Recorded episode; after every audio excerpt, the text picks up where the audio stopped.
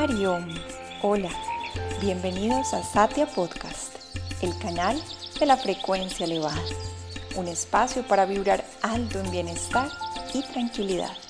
Somos Satya Dev y Satya Obama y este programa viene desde nuestro corazón al tuyo.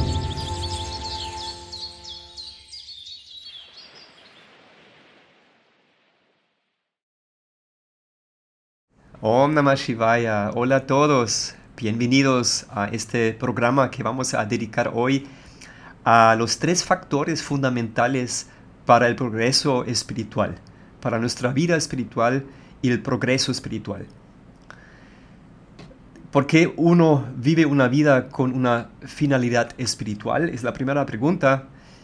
Pues la verdad, todos los seres buscamos la felicidad y cuando uno entra a un camino espiritual, se da cuenta que la felicidad no podemos encontrar en nada externo a nosotros. Ningún objeto puede darnos plenitud porque todo el mundo de nombres y formas es un mundo de cambios, es un mundo lleno de limitaciones y lo que nosotros realmente buscamos es infinito. Si alguien nos pregunta cuánta felicidad buscas, la respuesta es obviamente infinita felicidad. No quisiera que haya limitación en el espacio o en el tiempo. Por ejemplo, durante cierto tiempo puedo estar feliz, pero después de cierto tiempo no. Lo quisiera sentir siempre. Y también en todos los lugares, en todas las situaciones. Lo que busco es incondicional, en últimas. Todos los almas buscamos esto en últimas. Algo que es infinito en su esencia. Y pues el mundo, todas las formas del mundo son limitadas. Ahí no vamos a encontrar esto. Pues un místico cristiano, San Juan de la Cruz, decía, el hombre, la mujer nunca estarán satisfechos con algo menos que sea infinito. ¿Por qué? Porque nuestra esencia es infinita. En los Vedas dicen, por ejemplo, Ananda, Ananta. Ananda es dicha infinita y Ananta, con T, es la infinitud. Y básicamente lo que se declara ahí es que la plenitud solamente se encuentra en la infinitud. Y pues, ¿dónde está la infinitud? La infinitud es nuestra esencia. Más allá del cuerpo, más allá de los pensamientos, más allá de las emociones, que todos son cambiantes, más allá de nuestros dramas, hay una dimensión que no cambia, que es real en nosotros y que se puede intuir y cuando intuimos esa dimensión, experimentamos libertad, en el sentido que vamos a saborear dicha en todas las condiciones. Y eso es lo que realmente buscamos. Y no solamente esto, también vamos a intuir nuestra propia eternidad y la unidad con todo que existe. Y según los maestros del yoga, esto es la finalidad de nuestra vida. Hay varias metas en la vida y todos tienen validez, pero la meta superior que deberíamos cultivar es el conocimiento del ser, poder intuir nuestra propia esencia divina. A veces decimos en yoga, la meta de la vida es intuir a Dios. En otras palabras, esto es intuir quién eres en esencia, intuir nuestra esencia eterna. Según los yogis, no somos un ser humano quien busca a conectar con lo divino, sino somos un ser divino en esencia, se nos olvidó y nos tenemos que acordar de esa verdad. Entonces, más allá de ese empaque humano de cuerpo, mente, emociones, existe algo en nosotros que es real, que es divino en esencia, que es eterno, cuya naturaleza es dicha absoluta y amor absoluto. Para intuir esa realidad, que es la meta de la vida, tenemos que trabajar con la mente. La mente puede ser nuestra peor enemiga o nuestra mejor amiga.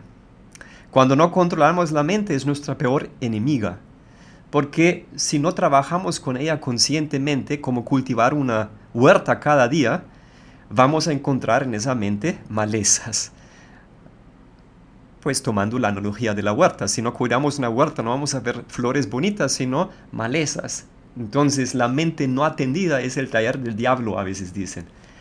Entonces cuando no cultivamos la mente, cultivando pensamientos positivos, trabajando también con las sombras, eventualmente las sombras van a tomar ahí el mando. Entonces, en ese sentido, la mente es nuestra enemiga porque esa mente oculta la plenitud que está inherente en nosotros, que es nuestra esencia. Oculta la paz en nosotros, que es nuestra esencia. Entonces, el paso uno en el camino espiritual siempre es controlar la mente inferior y aprender a cultivar la mente superior. Convertir tu mente en una amiga. La mente controlada es tu mejor amiga. ¿Cómo controlar la mente? Ahí los yogis recomiendan sadhana.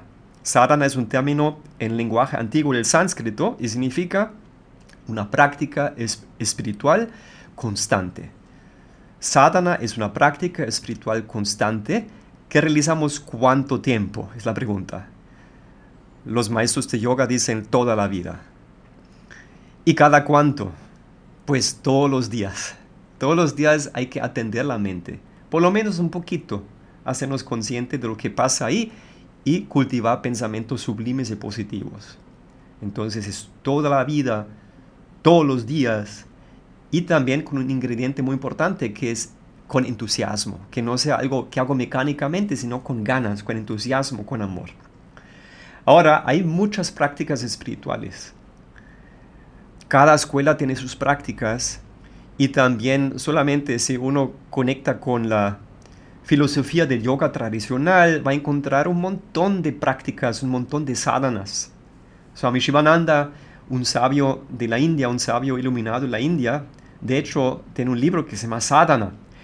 Y además, él escribió 300 libros sobre yoga y filosofía vedántica y sobre meditación. Y pues en este libro de Sadhana tiene un montón de enseñanzas acerca de las prácticas espirituales. O sea, tiene 300 libros y solamente en este libro que le estoy mencionando tiene muchas prácticas. Entonces uno quizás no sabe dónde empezar, qué debo hacer. Pero hoy la gran noticia es Swami Shivananda, quien es también nuestro maestro, es experto en, hacer síntesis. Swami Shivananda es un experto en hacer un síntesis de lo que es más importante para la vida espiritual. Y habla ahí de tres componentes en este mismo libro que les acabo de mencionar. El libro se llama Sadhana y habla en una parte al comienzo de tres componentes o tres factores fundamentales para el progreso espiritual. Y les voy a compartir esas tres componentes que son muy prácticos y los invito a tener para esto una mente abierta, un corazón muy abierto. Entonces, lo primero que dice Swami Shivananda es recuerdo constante de Dios. Recordar constantemente a Dios. Es lo primero que él recomienda. Bueno, ahí ven, no está hablando de unas prácticas secretas, sino simplemente recordar a Dios. Y ahí es importante reconocer que hay personas que no resuenan con esa palabra, que les cuesta esta palabra. Es una palabra grande. Y algunos dicen, yo no creo en Dios. Pues para un yogi Dios es la realidad, es la verdad. Dios es lo que es real en ti. Hay muchos nombres para Dios que son sinónimos. Amor puro, infinitud, misterio de la vida, tu propio ser verdadero. Puedes estudiar la palabra Dios por esto si quieres. Pero el punto es Piensa por ti cuál es tu ideal más elevado en la vida hacia el cual te quieres moldear. Si quieres, lo podemos hoy nombrar libertad interior, poder manifestar dicha en todas las condiciones. Intuir tu esencia eterna, infinita, que es uno con los demás. Esta conciencia universal. Esta conciencia universal, podemos decir, es lo que Swami Shivananda llama Dios. Entonces, cuando Shivananda dice acá, recuerda constantemente a Dios, no es algo intelectual, es algo que tiene que ver con convencerte a ti mismo que hay algo real en ti y algo real en los demás, más allá de lo que tu mente percibe, es algo que no cambia y es real en ti, tu propia existencia. ¿Eh? Por ejemplo, ahora, si te preguntas, ¿existes? ¿Cuál es la respuesta? Pues sí, es evidente. Si dices no existo, es absurdo, porque para decir no existo debes existir. Entonces tu propia existencia es real en ti. Si ahora respiras, haces una respiración, exhalas, tu cuerpo envejeció por una respiración. Pero si ahora preguntas de nuevo, ¿existo? ¿Qué es la respuesta? Sí, claro. La existencia no ha cambiado. El ser en ti, el ser real en ti no cambia. El cuerpo cambia momento por momento. Las emociones cambian. Tus pensamientos cambian. Todo esto cambia, pero algo en ti que no cambia. Y solamente podemos percibir todos los cambios en nuestra vida porque hay un referente que no ha cambiado. Y esto es lo que tú realmente eres. Llámalo el alma si quieres. Entonces Shivananda dice acá algo muy práctico. Ten esta meta siempre presente en, en, tu vida. Recuerda esta meta. Recuerda esta realidad. Que hay algo en ti que es real. Que es paz. Que es el sabor de dicha. Algo real en ti que también es real en todos los demás. Swami Shivananda dice, por ejemplo, Dios está más cerca que tu vena yugular. ¿Qué tan cerca está tu vena yugular? Muy cerca. Dios está más cerca. Dios está más cerca que tu respiración. ¿Qué tan cerca está? Muy cerca está la respiración, pero Dios está más cerca. Está más cerca que tus pensamientos, es tu propia conciencia en últimas. Entonces hay un yogi de la India, se llama Swami Vivekananda. Swami Vivekananda era un gran yogi de la India. Swami Vivekananda era el primer Swami quien vino al occidente al fin del siglo XIX y él dijo algo muy importante. Él dijo, no buscas a Dios, sino ve a Dios. Convéncete de esa realidad en ti y en los demás. Pues todos quisiéramos, por ejemplo, algún día encontrarnos con Jesús o con con, el Buda o con Dios en la forma en la cual quisiéramos creer en Dios. Pues, y los yogis dicen Dios está enfrente de tu nariz todo el tiempo. Es tu, tu verdadera esencia y todas las personas que ves son su manifestación. Bueno, ¿y cómo recordar esto? ¿Cómo, ¿Cómo sentir esa presencia siempre?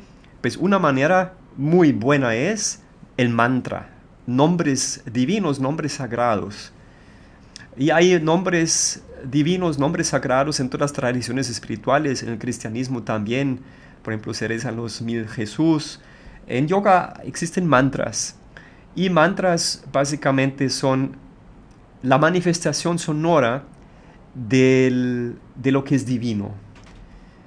Son una energía mística o divina contenida en una estructura de sonido. Y algo muy importante es que no son inventados por humanos, por mentes humanas limitadas, sino son básicamente escuchadas. Fueron escuchadas o son escuchados por rishis, por videntes, que son seres que en un estado de, de conciencia muy elevado perciben estas vibraciones sagradas. Y cuando uno repite esas vibraciones, esos mantras, nuestra propia mente se limpia, nuestro espíritu se eleva y podemos sintonizarnos con esa realidad divina también.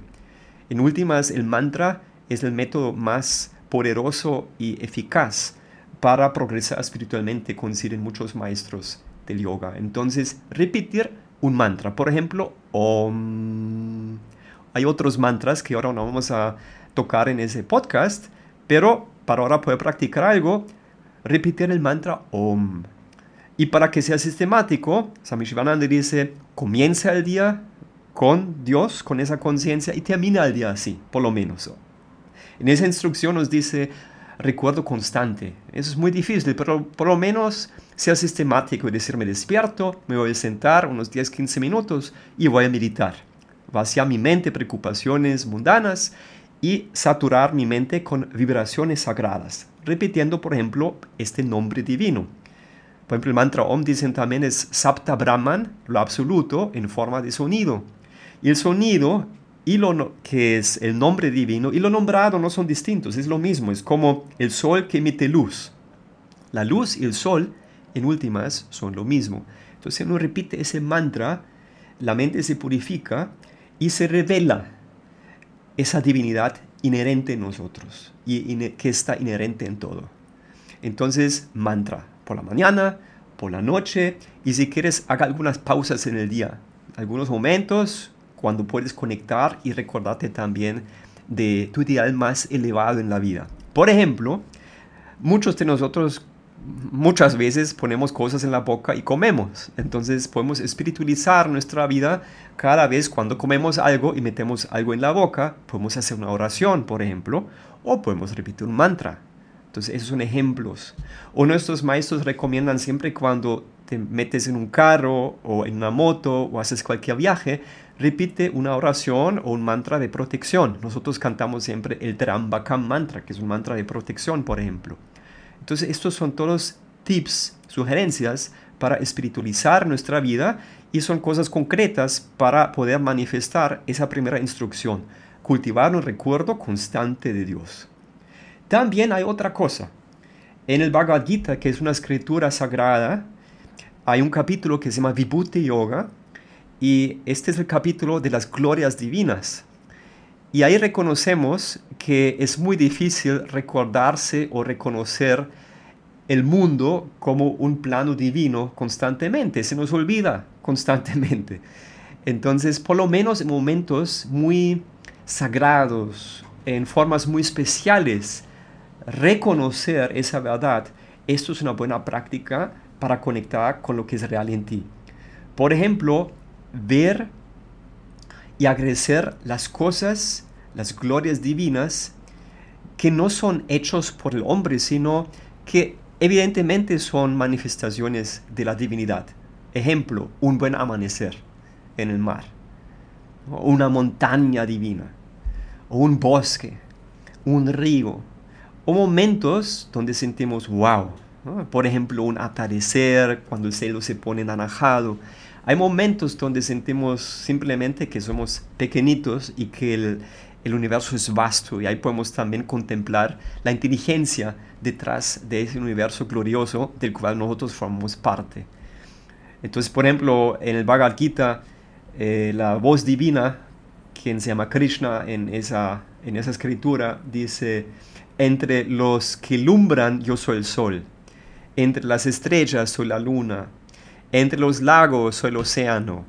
Y así da otros ejemplos para enseñarnos a, maravillarnos de la creación y contemplar la inteligencia y la verdad que está detrás de todo ese mundo tan infinito y tan bonito.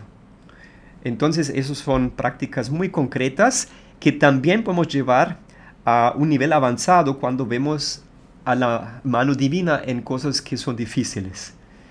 Por ejemplo, cuando hay un conflicto, eh, cuando hay un terremoto, cuando las cosas no van como lo quiero. Ahí también siempre está la mano divina detrás. A veces las cosas difíciles pasan para que nosotros despertamos. De hecho, siempre, el universo nunca se equivoca. Yogis también aprende la visión de que todo siempre pasa para lo mejor. ¿Por qué? Porque todo lo que pasa en la vida es otorgado por una inteligencia superior. Y todo lo que pasa también está rigido por amor en últimas. Aunque en el momento que me pasan cosas difíciles no lo reconozco, a la larga me doy cuenta que todo siempre pasa para lo mejor. Todo siempre pasa para lo mejor. Bien, vamos al siguiente.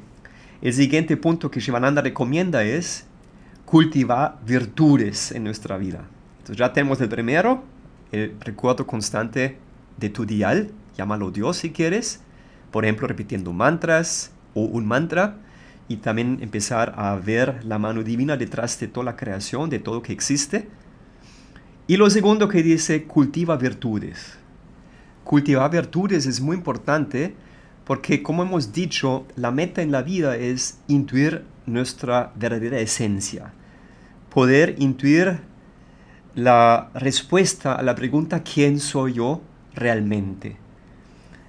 Y para esto, para poder intuir esto, paso uno siempre es limpiar la mente de fuerzas de ignorancia que operan ahí. Por ejemplo, en el subconsciente, en nuestra mente subconsciente, hay muchas fuerzas ignorantes que operan ahí, como apegos, como deseos, que luego se traducen a rabias, a miedos, a celos, a un montón de impurezas, enemigos internos, que hacen que en vez de sentirnos plenos, llenos de amor, en paz, sentimos rabia, miedo, celos, angustia. Entonces estamos lejos de la experiencia de la dicha. No porque la perdimos, sino porque no la podemos ver. La mente simplemente no es capaz de revelar esa dimensión real en nosotros.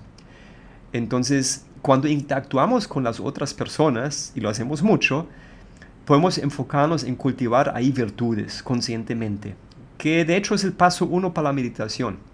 También en el sistema de Patanjali, Patanjali ha sido una encarnación divina que vivía hace 2000 años, dicen, entre 200 antes y 200 después de Cristo, y él dejó las enseñanzas de yoga en forma de sutras, aforismos, y ahí habla de meditación y da un método muy científico para meditar en forma de ocho peldaños.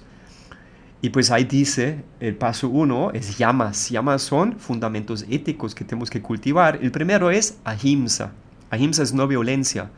Entonces Swami Shivananda, de hecho, cuando ahí habla del segundo punto que tenemos que cultivar para progresar espiritualmente, recomienda cultivar ahimsa, no violencia, también satya, la veracidad, y brahmacharya, que significa pureza. Entonces, ahimsa es la base del yoga, no violencia, que en su expresión activa, positiva, es de hecho amor, compasión, amor puro, amor incondicional, pero por lo menos no genera daño.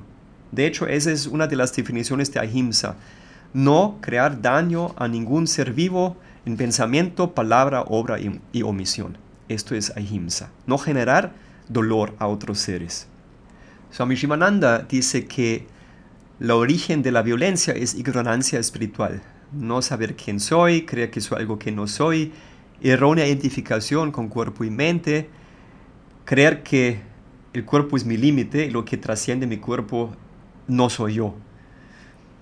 Y luego pues tengo pensamientos erróneos acerca del mundo. Creo que el mundo consiste o de enemigos, por un lado, algunos son enemigos, los que obstruyen que yo pueda cumplir ciertos deseos que tenga y los otros que me ayudan en conseguir lo que yo quiero, hablando de mi mente inferior, son mis amigos. Entonces divido el mundo en esos dos, enemigos, amigos, y pues manifiesto violencia con mucha facilidad. Por ejemplo, cuando tengo un deseo de helado de maracuyá con salsa de chocolate y voy a la heladería y antes llamo y hablo con la señora que vende ahí mi helado favorito y digo, bueno señora, usted sabe que soy el cliente favorito, usted me guarda mi helado y cuando llego ahí, pues ella está cerrando su negocio y de hecho hay una señora ahí quien compra el último helado, quizás una señora, una anciana, cuando ya la veo la anciana que compra el último helado que era para mí, pues esta pobrecita se convierte en mi enemiga inmediatamente y puedo manifestar violencia con facilidad. Y lo mismo puedo manifestar con la vendedora. Entonces un deseo no cumplido, un deseo frustrado se traduce luego a violencia. Entonces la origen de la violencia es el pensamiento, pero al nivel de la práctica y cómo controlarse siempre tenemos que empezar con lo más evidente con lo físico. Por lo menos crear daño a otras personas eh, con el cuerpo. O sea, no pegar a otros, por ejemplo. No maltratar a otras personas. No ser violentos físicamente. Es el paso uno. Que para muchos ya es un reto. Luego, si ya tengo cierta maestría de esto, puedo empezar a cultivar no violencia verbal. Entonces, pues no abusar de los demás con mi palabra, no usar palabras que generan daño en los otros. Y si ya tengo mucha maestría en eso, bueno, me concentro más también en pulir, en pulir el pensamiento. Entonces ahí lo esencial obviamente es poder ver a mí mismo en el otro, poder ver a Dios en el otro. Esto es obviamente lo más elevado. Si puedo ver a Dios en el otro, a mi propio ser en el otro, puedo practicar lo que dice Jesús. Cuando alguien te pega en una mejilla, muéstrale la otra. O tengo un ejemplo eh, que una vez contaba el Dalai Lama, quien ustedes saben es un gran líder espiritual del Tíbet, y él contaba una vez cuando estuvo en Colombia, en una conferencia, que él conoce un monje quien estuvo 20 años en una prisión en China. Pues era básicamente una prisión política, hubo mucho maltrato Y cuando salió este monje después de 20 años ahí con mucha tortura y fue muy difícil, cuando regresó habló con el Dalai Lama, el Dalai Lama le preguntó si él sentía peligro en algún momento. Y ¿saben qué respondía? Este monje decía, sí, sentía dos veces peligro cuando iba a perder la compasión por la persona que me estaba maltratando. Eso es poderoso. Por supuesto, no malinterpretar la enseñanza no quiere decir que me dejo maltratar y digo, bueno, soy no, no, soy violento y no me defiendo. Eso no es el punto. Hay que marcar límites, pero este no podía hacer nada. Estaba ahí en esa situación y a la vez no se permitía sentir odio por la otra persona. También podía compasión hasta por la persona que hace cosas malas, porque esa persona también sufre y también va a tener consecuencias malas, muy malas. Entonces también ver esto que la otra persona está actuando desde la ignorancia y uno puede estar en desacuerdo y pues pone sus límites si puede, obviamente, pero no permite al corazón de odiar. Entonces eso obviamente es la máxima de la, de la himsa, de la no violencia. Y bueno, nosotros tenemos un podcast eh, que están escuchando y este podcast comenzó con 21 días para el cultivo de la paciencia. Paciencia es, digamos, una faceta de la no violencia muy importante, muy concreta, y ahí van a entender también muchas sutilezas, cómo poder cultivar la paciencia y así también cultivar la no violencia y la compasión. Bien, y ahora el último punto es la autoentrega. La autoentrega completa, dice Swami Shivananda. Eso es otra componente muy difícil por cultivar, pero Swami Shivananda recomienda concentrarse en cultivar ese espíritu de entregarse. Pues eso suena quizás un poquito difícil ahora. ¿Cómo así entregarme a qué? Hay un verso del Bhagavad Gita que dice así en sánscrito, Yat karoshi yadashnasi yat juhoshi dadasi yat yatapasyasi kaunte yat tat kurushva madarpanam. Oh Arjuna, Cualquier cosa que hagas, cualquier cosa que comes, cualquier ofrenda que realizas, cualquier regalo que das, cualquier disciplina espiritual que practicas, hazlo como una ofrenda para mí. Entonces ahí la divinidad en forma de Krishna en el Bhagavad Gita le habla a Arjuna, un buscador espiritual, y le dice simplemente, todo que haces, hazlo como una ofrenda a mí. Esto es algo que ayuda a cultivar el espíritu de entregarse, de autoentrega. Pues porque el camino espiritual básicamente tiene que ver con eso, que nuestras sombras se debilitan y se revela lo que es real y divino en nosotros. Entonces, normalmente cuando actuamos en la vida diaria, Casi siempre nutrimos, le damos alimento a la mente inferior. Cuando actuamos siempre queremos algo, alguna recompensa. Algo siempre necesitamos tener como retribución para hacer algo. Siempre buscamos algo de placer. En últimas buscamos siempre algo que alimenta nuestra mente inferior. Y ya hemos visto, por ejemplo, cuando yo hago algo y esto no se cumple lo que yo busco, me da rabia, por ejemplo. O cuando se cumple lo que yo busco, muchas veces generan apegos.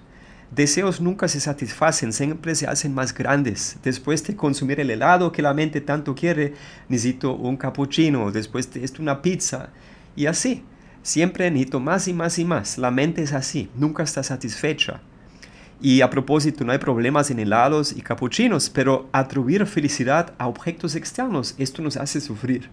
Y esto alimenta básicamente la ignorancia en nosotros que nos hace en última sufrir. Entonces, cuando practicamos autoentrega, nos permitimos de ser libres mientras actuamos. Nos permitimos de sentir que somos un canal en las manos de Dios, si quieres llamarlo así, en las manos del universo, que el universo o Dios o el amor se empodera de nosotros y actúa a través de nuestros pensamientos, palabras y acciones. Cuando decimos somos instrumento en las manos de Dios, significa que somos un instrumento en las manos del amor puro. Y el amor no quiere recompensas.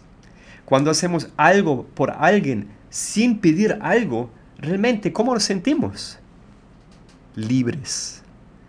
Todos buscamos esto en esencia cuando nosotros podemos simplemente manifestar cualquier acción como una expresión de amor puro, ¿qué pasa con nuestro corazón? ¿Se contrae o se expande?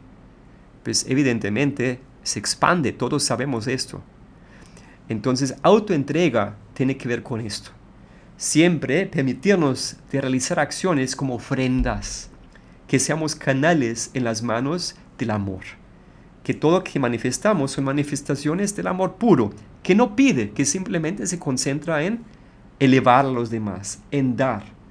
Entonces, esto es el espíritu de la autoentrega. Voy a contar una pequeña historia para terminar. Había una vez un monje que estaba en su cabaña. Y la cabaña era muy humilde, muy chiquita. Y había una tormenta muy fuerte y era de noche. Y eventualmente llega una persona que golpea la puerta y está lloviendo fuerte, fuerte. Y el monje abre la puerta y la persona está totalmente mojada, y congelada, frío, frío, frío. Entonces el monjecito dice, uy, pobrecito, pues la verdad mi cabaña está muy chiquita. Pues acá solamente quepo yo si me acuesto. Pero acá caben fácilmente dos personas si nos sentamos. Por favor, entra. Entonces la persona entra, ya están ahí los dos. Un momento después, otra vez golpean la puerta. Toc, toc, toc el monjecito abre la puerta. La otra persona ya piensa, uy, pero ahí ya estamos dos personas, ahí no cabe nadie más. Pero el monje dice, mira, acá dos personas caben sentados, pero si nos ponemos de pie, cabemos acá los tres. Por favor, entra. Entonces entra la otra persona, ahí están los tres parados. 15 minutos después, otra vez escuchan como algo golpean la puerta y abre la puerta, el monje abre y ahí está un burrito temblando del frío, muy mojado, y con ojos lo mira el monje, el monje se derrite el corazón. Y los otros gritan, hey, hey, pero este, este burro no puede entrar, ahí no cabe nadie más. Y el monje dice, sí, tiene razón. No caben si yo me quedo adentro. Pero si yo me salgo, por entrar el burrito. Entonces esto hacen. El monjecito sale y el burrito entra. Entonces el monje dice, donde hay amor, siempre hay espacio. Y esto es el espíritu de la autoentrega. Entonces, ¿cómo progresar espiritualmente? ¿Qué son las tres, las tres componentes más esenciales según Swami Shivananda? Cultivar un recuerdo constante de tu ideal en la vida, llámalo el conocimiento de tu verdadero ser, llámalo Dios. Por ejemplo, repite mantras si puedes. Si te gusta esa práctica, ayuda muchísimo por la mañana, por la noche. Haz algunas pausas. Cuando viajas, puedes repetir oraciones. Cuando te alimentas, bendice tu alimento. Y siempre cuando puedes, conecta con eso en ti. Luego dice cultiva virtudes. Por ejemplo, enfatiza la no violencia y enfatiza cultivar la verdad. También una gran práctica. Y por último dice, cultiva un espíritu de entrega. Y pues el ejemplo que hemos ahora dado con el monje muestra muy bien qué significa eso. Hacer las cosas simplemente con amor. Amor es básicamente ofrendarse a los demás. A la Madre Teresa preguntaron, ¿qué es amor? ¿Qué servicio? Perdón, ella decía, servicio es amor en acción. Y pues eso apunta al, a lo que es autoentrega en nuestra vida. Muchas gracias por su atención. Espero que podamos manifestar esas tres componentes en nuestra vida. Muchas bendiciones. Om Tat Sat.